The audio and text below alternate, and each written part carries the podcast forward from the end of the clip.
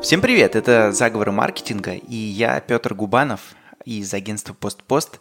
Сегодня мы поговорим на тему позиционирования в B2B. Это такая очень непростая тема, как мне кажется. Чем вообще позиционирование может помочь компании именно с точки зрения маркетинга? Может ли узкое позиционирование убить компанию? И откуда брать вообще данные по поводу аудитории? Как понять, какие компании как себя позиционируют? И вообще, зачем оно нужно, это позиционирование? И этот выпуск Тринадцатый. Вот почему я на нем лжанул. Впервые в жизни я не нажал кнопку записи. Я нажал где-то посередине нашего разговора с Быковым и Поспеловой, с этими двумя очень классными, интересными людьми. Это, конечно, смешно и плачевно. Как всегда, когда лажаешь, хочется все кинуть и забить на это. На самом деле, где-то вот во второй половине нашего разговора по Зуму, как так получилось, что ребята больше раскрылись и наговорили, на мой взгляд, более интересных вещей, чем в самом начале. Давайте нырнем в этот разговор и послушаем.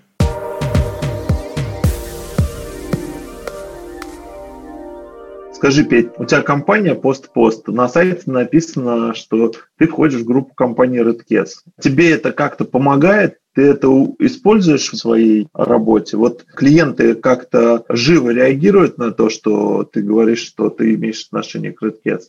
Конечно, мне это помогает. То есть в двух случаях из трех я говорю «Привет, вы, наверное, не знаете компанию PostPost, но вот мы входим в группу компании RedCats, и здесь как бы все остальное зависит там, от взаимодействия предыдущего с RedCats, и знают ли люди эту компанию. Я считаю, что это помогает. То есть мне наше партнерство, ну, безусловно, приносит пользу вот именно с точки зрения там первого, наверное, контакта какого-то. Если вернуться к вопросу, вы оба сказали про то, где можно брать данные по поводу аудитории, действительно, я с Машей согласен, на самом деле, в том плане, что данных на самом деле мало, и самая клевая как бы штука – это пойти и спросить. Но вот у меня такая была история, что я у клиентов узнавал, например, где они сидят.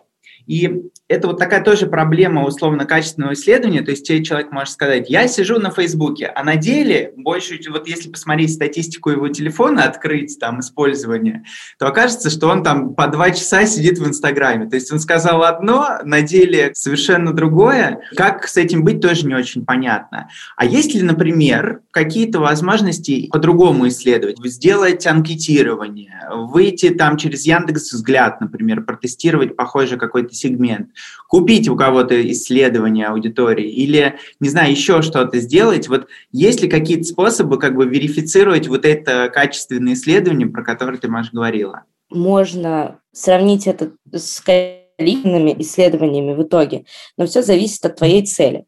То есть, если ты понимаешь, то, что тебе нужно а, решить какой-то конкретный вопрос своего позиционирования, то да, можно провести анкетирование, составить Google анкету и разослать своим пользователям в рассылке по почте, например. Но если ты понимаешь, то, что у тебя, в принципе, нет базы информации, то лучше провести глубинки, именно вот глубинное интервью, про которое я говорю. Нужно слушать человека не только, когда ты задаешь ему прямой вопрос в этих глубинках, типа, а где же вы сидите? Он такой, ну, я вообще на Фейсбуке галстук поправляет. А после этого а, задавать именно наводящие вопросы. То есть, если ты понимаешь, что тебе вот за это интервью нужно обязательно узнать, что же там за канал, и вытрясти из него душу до последнего, чтобы точно знать, какой у него канал в приоритете, то значит нужно составить вопросы три. И в любом случае, когда человек уже начинает больше разговаривать, и ты понимаешь, то, что, например, блогеров, которых он перечисляет, его любимых, они как-то все не с Фейсбука никак, и даже не с Ютуба, а скорее всего он всех их смотрит в любимом Инстаграме. Поэтому здесь нужно это дело в зависимости от цели развивать. Я не очень люблю, если честно, интервью, которые заполняют сами пользователи, потому что они могут быть как и такими достаточно молчаливыми и ответить тебе на вопрос про каналы просто словом «нет», и это будет не очень приятно, и ты такой, они что, не поняли формулировку или как? Ну, то есть ты не увидел их эмоций, и у тебя просто от этого меньше информации в голове. Меня это обычно смущает, дергает. Но если у тебя действительно какой-то именно количественный вопрос, вот тебе нужно понять, да или нет, что-то в духе, нужно ли тебе сделать нового микроблогера или тикток-дом, или не нужно, то вот здесь, да, можно, наверное, пойти и спросить это в онлайне. А так, я прям сторонник глубинных интервью, потому что ты соберешь с них больше всего информации. То есть я правильно тебя понял, что нужно вести себя как следователь на допросе, три раза по-разному задавать один и тот же вопрос, чтобы выяснить, не врет ли тебе человек, что он сидит на Фейсбуке. Главное не вести себя как следователь, а тогда. Я еще хотел добавить, у меня есть прикольные такие наблюдения, как помогает позиционирование. Вот, например, у меня несколько раз в жизни была такая ситуация, когда был низкий сезон, отвалились клиенты, просто не было заказов. И мы, как компания, выживали всегда на органическом спросе. То есть вот в эти низкие сезоны всегда приходили какие-то клиенты, которые нас когда-то знали, что-то о нас слышали, и мы могли всегда сжать булки, условно говоря, и сказать, да, мы не будем теперь так дорого продавать свои услуги, потому что у нас вообще нету денег и клиентов, а зарплаты платить надо. И благодаря вот этому органическому спросу который формируется за счет твоего позиционирования и знания, ты получаешь какие-то заказы, на которые ты можешь прожить. Я знаю несколько историй, когда компании закрывались, потому что у них было позиционирование очень узкое, и они не смогли дальше выживать. Я не хочу говорить, что эти компании, может быть, у них какая-то другая есть собственная история, но я помню, была компания, там, Brand Studio, которая делала какие-то великолепные флеш-сайты. После 2010 года я ничего про эту компанию не слышал. Они делали сайты, потом а, как-то сдулись, и до сих пор я ничего не слышу о них. Как там судьба у них сложилась, неизвестно. Была компания там Hidden Marketing, которая позиционировала себя, что они делают SMM. И там в свое время работал Миша Гейшерик, который ушел из hidden маркетинга в Possible, стал директором по развитию, и я не знаю, что случилось с этой компанией. Но в какие-то моменты жизни эти компании все шумели, они были на виду, их, их многие знали. Много раз так бывало, что вот узкое позиционирование и недалеко смотрящий взгляд владельцев не позволял этим компаниям дальше развиваться, и они потихонечку умирали. Я думаю, что это может быть связано с позиционированием, это также может связано быть там, не знаю, с деньгами, с разногласиями учредителей, но нужно чувствовать дух времени, нужно понимать, что в какие-то моменты ты должен перескакивать с одного позиционирования на другое, когда ты чувствуешь, что уже этот рынок или то, что ты предлагаешь, уже не развивается дальше. То же самое, например, с рекламой сейчас происходит. Я считаю, что рекламная отрасль стагнирует, то есть она особо не развивается, нету какого-то бурного развития. Ну или, например, я могу сказать в издательствах. Я недавно разговаривал с главным редактором Росмена, вот он говорит, что рынок книг всего 80 миллиардов рублей, и там не растет он, не растет в деньгах. Книжных издательств довольно много, позиционировать себя среди потребителей сложно, надо находить классных авторов. Там очень долгий процесс возврата денег. Ты сначала инвестируешь в книжку, потом ты инвестируешь в ее промоушен, потом тебе, может быть, придут деньги возвратом от э, продаж, и то это может быть там 2-3 года, полтора года идти. Вот это очень долгий процесс. И Поэтому вот такие B2C компании, B2B компании, они э, подвержены тому, что надо все время держать нос по ветру, и, и они подвержены умиранию именно из-за своего позиционирования, именно из-за ниши, в которой находятся эти компании. А мне такой вопрос еще. Вот мы в самом начале поговорили о том, что все-таки из-за узкого позиционирования вроде бы как нельзя умереть, а потом в итоге э, пришли к тому, что можно. А вот, допустим, у нас с вами одна компания B2B бизнес. Как понять, вот позиционирование правильно или, может быть, мы где-то лоханулись? На самом деле нам нужно вообще определиться, наверное, с вопросом, что конкретно мы считаем позиционированием, чтобы спорить, можно из-за него умереть или нельзя. Я предлагаю считать позиционированием наличие у компании именно какого-то ключевого сообщения, рациональных эмоциональных преимуществ, миссии и of voice, вот этих пяти составляющих. И конкретно из-за того, что у тебя есть вот это, и оно узкое, например, мне кажется, нельзя умереть, потому что это именно какая-то эмоциональная история. Но если мы относим к позиционированию еще и остальные какие-то бизнес-истории, то там, то там это, конечно, может очень сильно повлиять. Вот. Какой был вопрос, Петь? Вопрос очень простой. Вот смотри, мы себя как-то спозиционировали как B2B компания. Ага. Вот три года идет э, изменение в умах потребителей. Как мы можем понять, что мы не лоханулись? Это можно тестировать на, например, таргетинге, ну вот это я сразу ключевое сообщение форматируешь в слоган, предположим, или в какую-то рекламную кампанию и запускаешь. Если это заходит, если люди на это, в принципе, приходят к тебе, то, скорее всего, все хорошо. Но и то, это может быть хорошо на коротком отрезке времени. То есть именно сегодня, именно сейчас людей интересует то, что ты говоришь. Если дальше, например, тебя по этому слогану запоминают, если люди понимают, о чем идет речь, то все хорошо. Как это проверяется? Это проверяется через комментарии под твоим постом. Это если мы берем таргетинг как тестовую историю. Это проверяется через то, что, например, у тебя люди созваниваются с твоим э, администратором, менеджером, задают ли они тебе вопрос, а почему вы так называетесь? И если ты на него отвечаешь, и они понимают, это уже хорошо. И, например, ты уже в разговоре можешь почувствовать, что они этим прониклись. Также при личных встречах и при, давайте так, метриках, цифрах, аналитике, которую обязательно нужно считать для того, чтобы держаться на плаву. Это, мне кажется, самое главное. Я думаю, что можно попроще.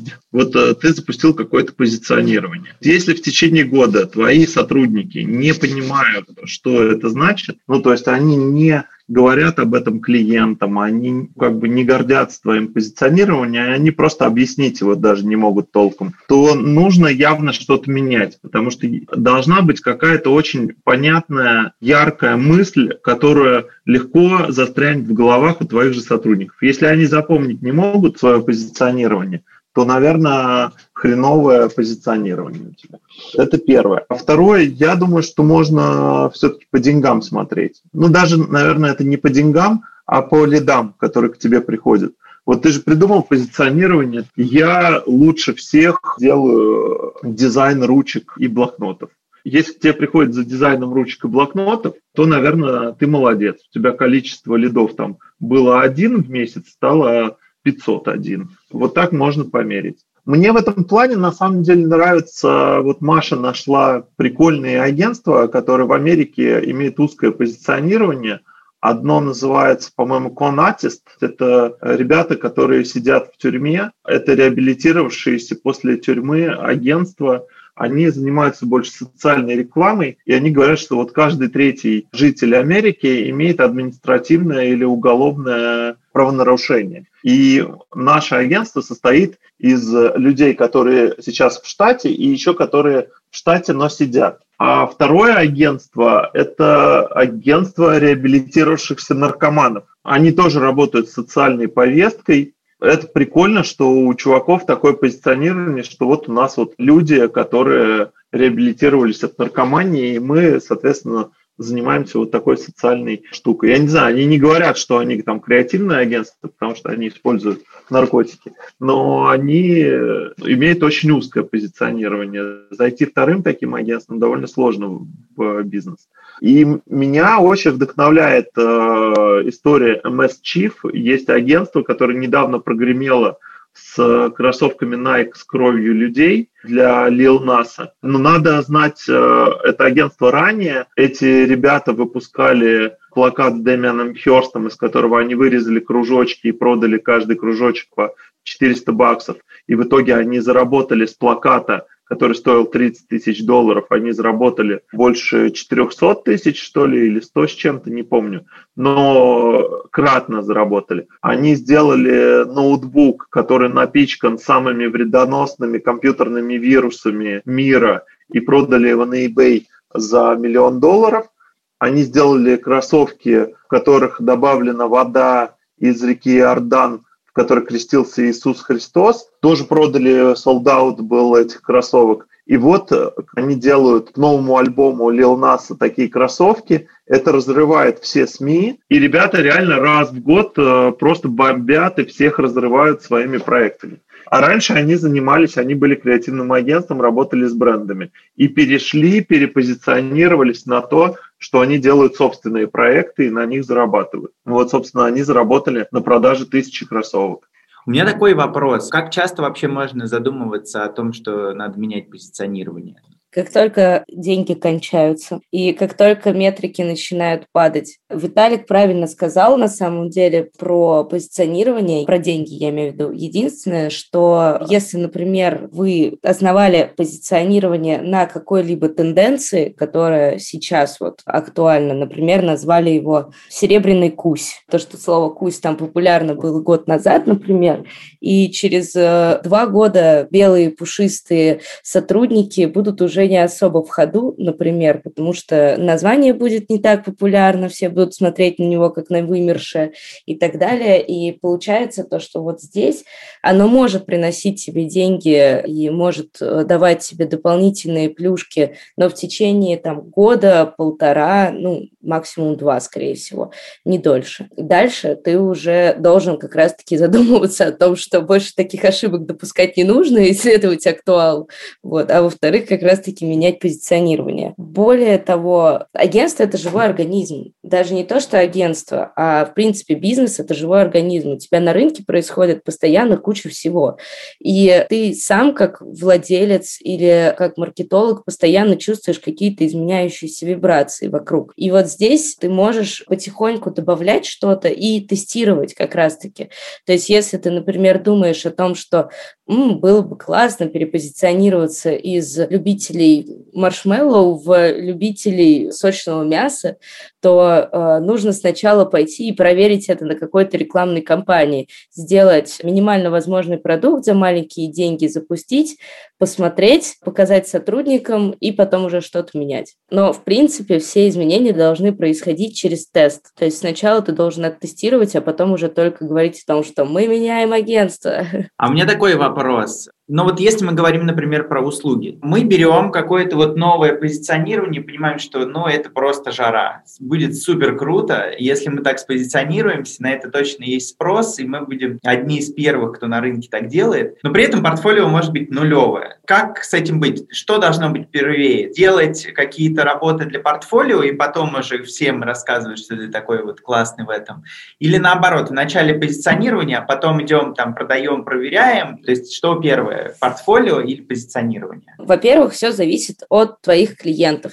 Если это воздушные люди, галерея, звезды, не знаю, вот люди, которые оторваны от реальности, от земли, то, наверное, им не будет важно, что у тебя лежит в портфолио, и они могут клюнуть на твое ключевое сообщение. Также здесь может быть история с тем, что если ты сам себя классно пропиарил, то, возможно, ты их очень круто пропиаришь. То есть если ты можешь продаваться, они могут сравнивать тебя с тобой. То есть ты сам можешь быть собственным кейсом. Но если вернуться в реальность, более к таким бизнес-историям настоящим, то портфолио очень важно. Для того, чтобы оно было, ты можешь брать бесплатные сначала проекты, ты можешь организовывать это с друзьями, ты можешь это делать ценой потом и крови своих. Но портфолио и кейсы должны быть для того, чтобы тебе приходить на этот рынок, потому что твоя целевая аудитория чаще всего, моя, например, что спрашивает, какие у вас были кейсы и какие у вас есть цифры это два момента про продажи. Нужно посмотреть, как это было до этого, то есть кейс-стадии, и нужно посмотреть, какие KPI мы повысили, и повысили ли вообще у кого-то. Поэтому нужно портфолио. Я считаю то, что оно не то чтобы первично, это можно делать одновременно, но желательно, чтобы у тебя оно чем быстрее появилось, тем быстрее у тебя будет больше клиентов. Спасибо, Маша. Виталик, а ты что считаешь, что первее, портфолио или позиционирование? Ну, это неразрывные части, как бы что важнее, сердце или мозг. Ты не можешь отказаться ни от того, ни от другого. Позиционирование – это про смыслы, это про вовлеченность людей в компанию, про цели. Посмотри, любая, на самом деле, гигантская корпорация – имеет свое позиционирование, потому что они понимают, что у тебя 30 тысяч человек в штате, и тебе надо их чем-то объединять. Я не знаю ни одной крупной корпорации, у которых нет своего позиционирования. Оно иногда бывает очень плохим, но оно всегда есть. Очень часто люди не понимают, что скрывается под теми или иными словами, но лучше иметь плохое позиционирование, чем не иметь никакого. А портфолио – это все как бы наживная история. Бизнес без позиционирования может существовать. Любой торговый центр возьми, какое у них там позиционирование. Надо побольше сдать мест в аренду. Такое позиционирование. У больших, те, кто Икея, они позиционируют себя как семейный отдых. Приезжайте сюда как можно чаще семьями. Ты приводишь пример э, большие как бы бренды, а возьми какой-нибудь торговый центр «Мечта». Какое у него там позиционирование? Никакого. Древняя, как минимум, если называется мечта. И туда, наверное, приходят как раз такие же люди, которые думают о том, что, ну, если торговый центр называется мечта, то это мое место цены там такие же, как я жду. Идут в магазин, который называется у Стаса.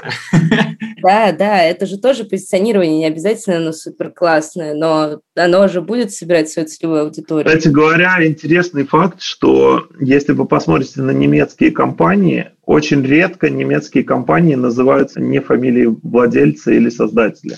В прошлом году я чинил газонокосилку. Там какая-то фамилия была у владельца вот этой ремонтной мастерской, рукоделов. И я говорю чуваку, а что у вас э, компания называется там? А она у них называется Рем э, Снап Сбыт.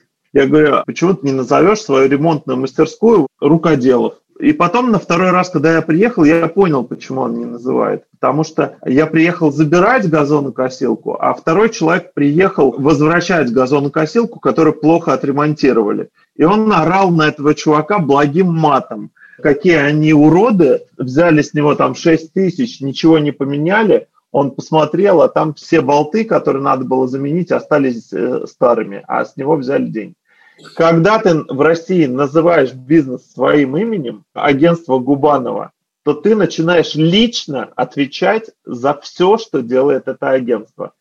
И это как бы стрёмно становится. Вот я думаю, что у нас в России как бы стрёмно лично отвечать за то, что ты сделал – Поэтому лучше у нас вот в русской традиции, такой в советской, назваться как-то там агентство пост-пост.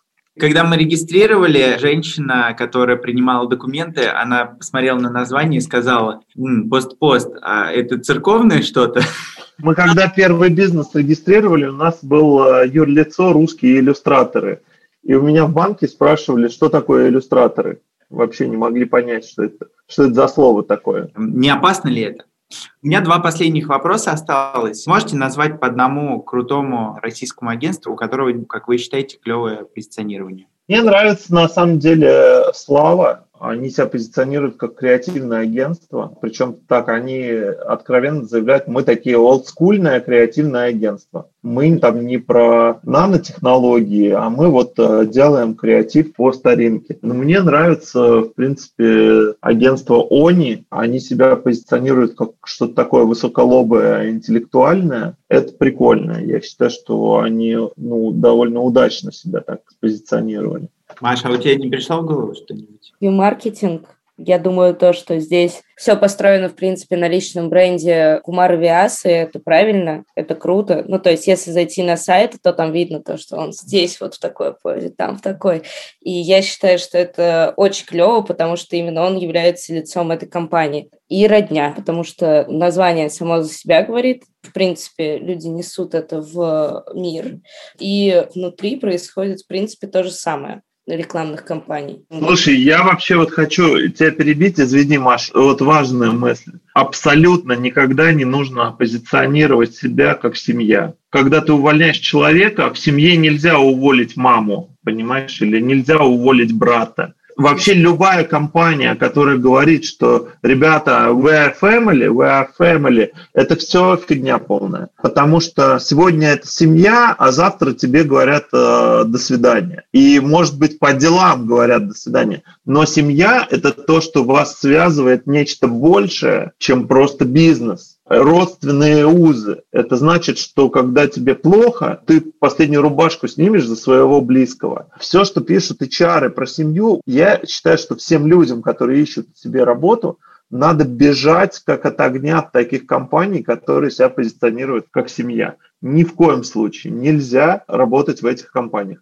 Это потому что обман, это плохое позиционирование. Какой выход из этого? На самом деле любая компания – это спортивная команда. То есть вы достигаете своих целей. Вы как футбольная команда, у вас есть тренер. Игроков можно поменять, можно сделать трансфер в другую компанию. Поэтому абсолютно точно не нужно смотреть на компании, в которых про семейственность э, говорится. Там семья может быть владельцами этой компании. Тут можно, кстати, в этом плане посмотреть позиционирование Netflix. У них в открытом доступе выложены их правила. Вот они как раз говорят про то, что типа мы не семья. Я надеюсь, то, что тоже прочитали многие и агентства, и сервисы, и люди, которые любят говорить именно про семейность такую. Я не вижу ничего плохого в слове «родня», потому что родня – это не семья, но... Двоюродного брата можно уволить, да? Да, и троюродного, и тещу можно. Но родня – это ближайшие родственники, а это немножко другое, чем семья. Но действительно то, что это вредно. Это вредно позиционировать себя как семейная какая-то история, потому что в первую очередь ты приходишь на работу для того, чтобы выполнять дело, которое тебе нравится, нежели дружить. Хорошо, а можете рассказать теперь э, про то, что вы собираетесь э, сделать в школу по позиционированию чуть-чуть подробнее? Ну, это я без Маши пока. С Машей мы делаем статью по позиционированию. И сейчас у меня мнение такое, что эта статья должна наполнена быть э, реальными историями из жизни. Потому что сейчас у нас получилась такая больше академическая статья. Можно было бы там диплом по ней защитить, наверное, в каком-нибудь вузе рекламном. Но она не интересная, так же, как и наше интервью тебе. Я просто нажал кнопку записи позже, когда вы немножко расслабились, и оно стало интересно. То есть последние 10 минут, да, нажал? Да, да, примерно последние 7 минут, когда вы стали спорить, говорить какие-то классные вещи. Вот это было прям классно.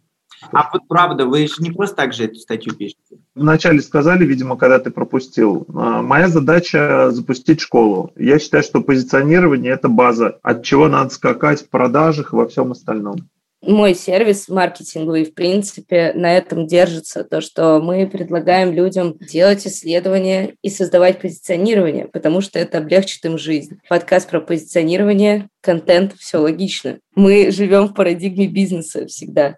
Ну, хорошо.